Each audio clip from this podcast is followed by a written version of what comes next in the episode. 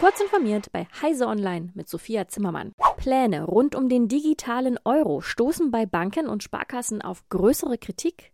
Das zeigt die Stellungnahme der deutschen Kreditwirtschaft, einem Zusammenschluss verschiedener Banken und Sparkassenverbände.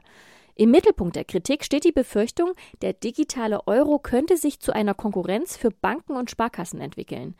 Ebenso bestünde die Gefahr einer Finanzmarktinstabilität sowie ein hohes Missbrauchspotenzial.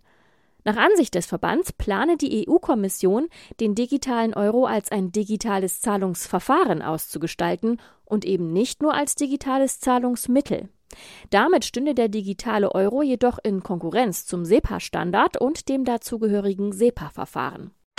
Nach dem beispiellosen Start der Twitter-Alternative Threads von Facebook-Mutter Meta sind die Nutzungszahlen offenbar schon wieder eingebrochen.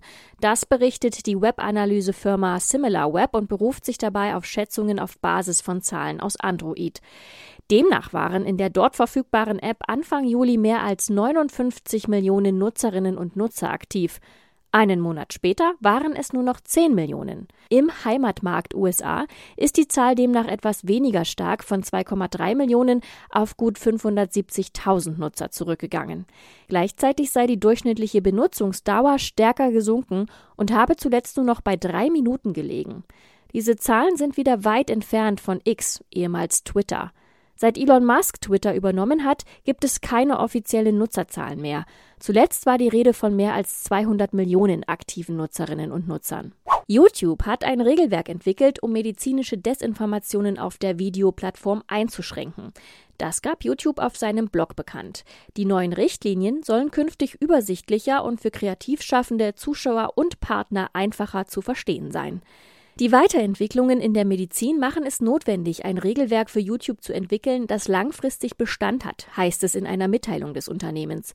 Es solle ein Gleichgewicht gefunden werden zwischen einem Raum für Diskussion medizinischer Inhalte einerseits und der Entfernung schädlicher Inhalte andererseits. Dabei wolle YouTube sicherstellen, dass auf der Videoplattform weitgehend medizinische Inhalte bereitgestellt werden, über die wissenschaftlicher Konsens herrscht. Informationen, die Menschen schaden könnten, will YouTube keine Plattform bieten. Mit Saison 29 verabschiedet sich Blizzard aus der aktiven Weiterentwicklung von Diablo 3. Das elf Jahre alte Action-Rollenspiel bekommt zum Schluss noch einen optionalen Einzelspielermodus namens Solo Self-Found. Darin spielt man die bekannten Inhalte von Diablo 3 allein, kann also weder Partys formen noch mit anderen Spielern handeln. Eine Art Herausforderungsmodus also. Solo Self-Found kann ab sofort auf den Testservern von Diablo 3 ausprobiert werden. Diablo 3 braucht zum Spielen eine permanente Internetverbindung. Auch für den Einzelspielermodus müssen Spieler also mit dem Internet verbunden sein, bestätigte ein Moderator im Blizzard Forum. Diese und weitere aktuelle Nachrichten finden Sie ausführlich auf heise.de.